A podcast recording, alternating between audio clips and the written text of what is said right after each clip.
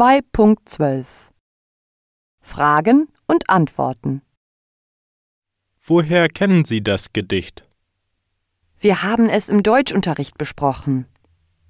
Normalerweise mag ich Gedichte nicht so gern. Ich finde sie oft schwierig zu verstehen. Aber Augen in der Großstadt konnte ich gut nachvollziehen und vor allem sofort das Großstadtgewimmel fühlen, als unsere Lehrerin das Gedicht vorgelesen hat.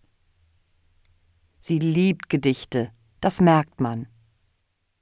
Wie beschreibt Tucholsky die Großstadt? Er beschreibt sie als schnelllebig, grau und kühl, ohne Natur. Sie ist voller verschiedener Menschen, die jedoch anonym bleiben und in ihrem Alltagstrott versinken. Woran erkennen Sie das im Gedicht? Die einzelnen Strophen sind nicht voneinander abgetrennt, sondern als ein Textstück präsentiert. Der Autor benutzt viele kurze Verse und wiederholt das Ende jeder Strophe. Außerdem kreiert er Wörter wie asphalglatt und Menschentrichter.